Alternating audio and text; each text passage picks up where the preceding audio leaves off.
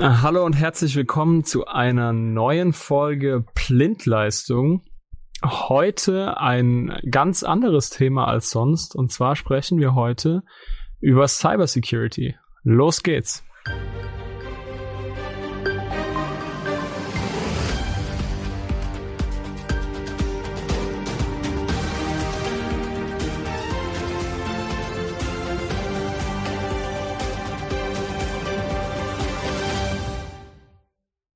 Zu Gast in der heutigen Folge habe ich einen Experten zum Thema Cybersecurity. Hi Sebastian.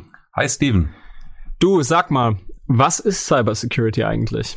Also laut Definition ist Cybersecurity oder IT-Sicherheit der Schutz von Netzwerken, Computersystemen, cyberphysischen Systemen vor Diebstahl oder Beschädigung der Hard- und Software. Also auf gut Deutsch heißt es, wenn jetzt jemand es schafft, sich in deinen Rechner einzuloggen, kann er deine Daten klauen, er kann deinen Computer beschädigen und so weiter und so fort. Und genau davor müssen die privaten Rechner, aber natürlich auch die Rechner in der Industrie und in Anwendungen geschützt werden. Und das ist letztendlich Cybersecurity.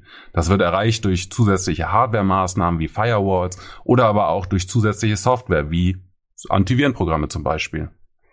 Heißt also, mich betrifft das Thema tatsächlich Tag und Nacht? Absolut, ja. Um das Ganze nochmal zu verdeutlichen und äh, vielleicht auch die Dringlichkeit aufzuweisen. Äh, der Schaden, der durch Cyberangriffe entsteht, beträgt pro Jahr 223 Milliarden Euro. Das heißt also, es ist eine ungeheure Summe, die nur durch solche Cyberattacken entsteht, an Schaden. Jetzt bist du ja der Experte im Thema Cybersecurity. Wie gehst du mit dem Thema in deinem privaten Umfeld, aber auch in deinem geschäftlichen Umfeld um? Im Privaten ist es natürlich so, dass wir äh, sehr oft mit diesem Thema konfrontiert werden. Es gibt Themen wie Amazon Alexa, äh, Siri und so weiter und so fort. Das sind natürlich alles äh, Produkte, bei denen eine hohe Cybersecurity sehr wichtig ist, weil natürlich die Geräte lauschen dauerhaft mit. Es ist immer möglich, äh, jemanden abzuhören, wenn man es schafft, sich dort reinzuhacken. Und generell auch bei Software, bei Computern und so weiter. Überall, wenn man etwas nutzen möchte, muss man AGBs akzeptieren, wo dann teilweise auch drin steht, wie die Daten und ob die Daten benutzt werden, was mit denen geschieht. Aber seien wir ehrlich, wer liest sich schon 100 Seiten AGBs oder Datenschutzrichtlinien durch?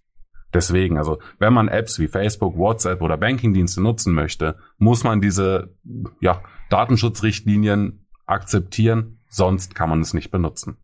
Kannst du kurz zusammenfassen, was in diesen Datenschutzrichtlinien drinsteht, die doch jeder von uns relativ schnell überfliegt und dann akzeptiert?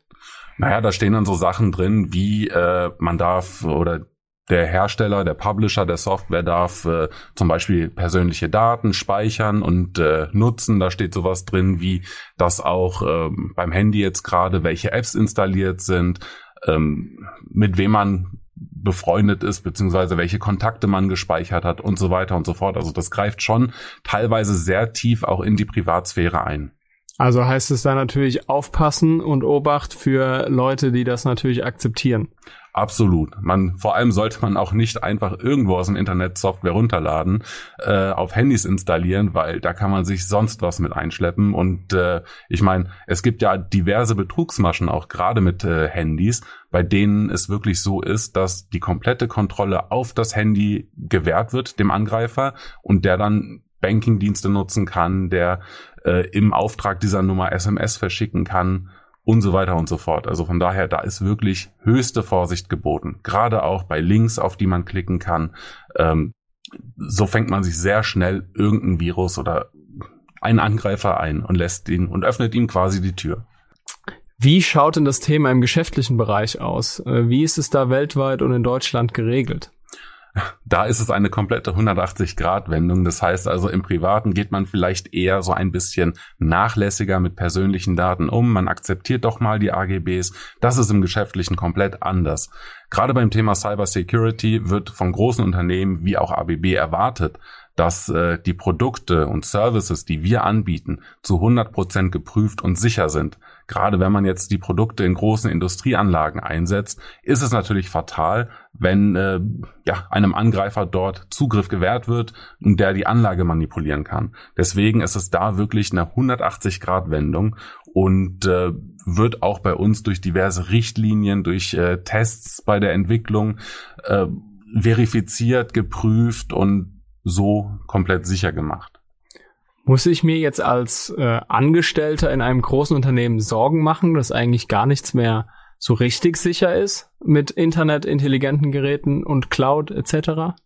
So richtig Gedanken sollte man sich natürlich immer machen. Man muss immer aufpassen, ähm, wem man jetzt vertraut, wem man Daten gibt und wie man diese Daten handhabt. Man sollte jetzt nicht komplett äh, niemandem mehr vertrauen. So ist es nicht. Aber Fakt ist leider, dass 85 Prozent aller Angriffe durch den Faktor Mensch beeinflusst werden. Das heißt, äh, wenn jetzt irgendein externer Mitarbeiter oder ein Kunde einen USB-Stick gibt, man den ähm, in den Rechner steckt und Dateien öffnet, kann man sich so schon direkt Viren einfangen. Das heißt also, der Faktor Mensch verbindet quasi einen Stick, auf dem ein Virus installiert ist, und äh, schon ist es zu spät. Ein anderer Punkt sind zum Beispiel Phishing-Mails. Ich habe es eben schon mal kurz gesagt, dass man, äh, wenn man auf Links klickt, ganz schnell äh, im Hintergrund sich ja, Daten oder Programme, kleine Programme runterladen kann. Deswegen ist da wirklich äußerste Vorsicht geboten und man sollte E-Mails von unbekannten Sendern niemals leichtfertig öffnen.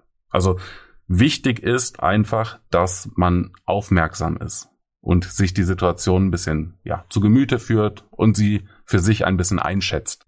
Jetzt hast du den Faktor Mensch genannt. Ähm, ich sehe auch in meinem Arbeitsalltag viele Phishing-Mails. Ähm, ich habe auch schon mal USB-Sticks von Kunden, Geschäftspartnern etc. bekommen. Was kann ich denn als Person oder als Angestellte eines Unternehmens, was kann ich denn besser machen und welche Tipps und Tricks hast du da für denjenigen? Also gerade in großen Unternehmen gibt es äh, IT-Abteilungen, die sich um genau solche Themen auch kümmern. Da gehört es dann zum Beispiel auch zu, dass auf den Geschäftsrechnern Antivirenprogramme installiert werden, dass vielleicht vorher schon äh, Mails abgefangen werden, wenn es äh, Listen gibt, auf denen unsichere äh, E-Mail-Adressen gelistet sind. Um dem Ganzen etwas entgegenzuwirken, hilft es natürlich auch, äh, Bewusstsein zu schaffen. Das heißt, durch regelmäßige Mitarbeiterschulung, ähm, welche Gefahren gibt es, einfach darauf hinzuweisen, dass es äh, solche Cyberangriffe gibt und wie man dem entgegenzustehen hat. Weitere Punkte sind dann zum Beispiel starke Passwörter. Ich meine, äh, 1, 2, 3, 4, 5, 6 ist jetzt kein Passwort, was man äh, groß benutzen sollte. Äh, Aber trotzdem bestimmt noch benutzt wird. Absolut, absolut. Es, gibt auch, äh, wenn man jetzt neu in einem Unternehmen anfängt, gibt es teilweise Standardpasswörter, die dann nach einem Jahr immer noch von dem äh, Benutzer genutzt werden. Also da hilft es auch, starke Passwörter, die man regelmäßig ändert. Ein weiterer Punkt äh, ist noch die Zwei-Faktor-Authentifizierung, dass selbst wenn ein Passwort mal gestohlen wird, was ja auch gar nicht so unwahrscheinlich ist, äh, da hilft es dann, dass man über ein zweites Gerät, zum Beispiel über das Handy, eine SMS oder einen Code kriegt, den man zusätzlich zu den Login-Daten noch mit angeben muss. Das ist eines äh, der ja, sichersten Möglichkeiten, um sich zu schützen, weil selbst wenn die Login-Daten komplett geklaut werden, braucht der Angreifer immer noch Zugriff auf das Handy, um diesen Code abzu äh, oder abzufangen und äh, auszulesen, um sich dann erst anmelden zu können. Ein letzter Punkt äh, wäre dann vielleicht auch noch die VPN-Verbindung, weil diese, die meisten Sicherheitsmechanismen gehen ja direkt über die Server von Unternehmen. Das heißt, um quasi die nutzen zu können, muss man im Netzwerk des Unternehmens sein. Das heißt, wenn ich jetzt im Homeoffice bin, bin ich ja in meinem privaten Netzwerk und könnte damit dann äh, ja den Angreifern die Türen öffnen. Wenn ich jetzt aber die VPN-Verbindung in das Netzwerk äh, meines Unternehmens herstelle, dann nutze ich natürlich auch die Sicherheitsmechanismen von meinem Unternehmen und bin so nochmal zusätzlich abgesichert. Falls es dann doch mal zu einem Befall kommt und äh, ja quasi der Rechner komplett infiziert ist, hilft es natürlich, wenn man noch zusätzliche Backups hat. Das heißt also, wenn ich jetzt letzte Woche ein Backup gemacht habe, diese Woche ist mein Rechner komplett infiziert, muss neu aufgesetzt werden, wäre es natürlich tragisch, wenn all meine Daten, auch die Unternehmensdaten, verschwunden sind und äh, unwiderruflich ja gelöscht wurden. Da hilft es dann, ein Backup einzuspielen, dann hat man zumindest nur mal die Daten einer Woche verloren, aber nicht die des kompletten letzten Jahres. Das ist jetzt nun alles äh, sehr viel Theorie. Wie gehen wir denn bei der ABB in der Praxis damit um? Also bei ABB haben wir grundsätzlich mehrere Sicherheitsstandards, die quasi angewendet werden. Das heißt also, wir gehen sicher mit den Kundendaten um. Das heißt, äh, nach der DSGVO. Wir arbeiten mit Microsoft zum Beispiel zusammen, gerade bei mir im Bereich. Ich komme aus dem Bereich ABB Ability Energy und Asset Manager, die quasi auf, Cloud, auf einer cloudbasierten Plattform ein Energiemonitoring betreibt. Da arbeiten wir halt einfach mit Microsoft zum Beispiel zusammen, weil die äh, langjährige Erfahrung im Bereich der Computerwissenschaften und gerade auch dieser Internetsicherheit haben, nutzen wir natürlich die komplette Infrastruktur inklusive der Sicherheitsmechanismen äh, von Microsoft. Was ich im jährlichen Sicherheitsreport von Microsoft zusätzlich noch gesehen habe, ist vielleicht auch noch eine ganz interessante Hintergrundinfo. Alle 24 Stunden analysiert Microsoft 24 Billionen Sicherheitssignale. Das heißt, nach der 24 kommen noch 12 Nullen. Eine unglaubliche Zahl.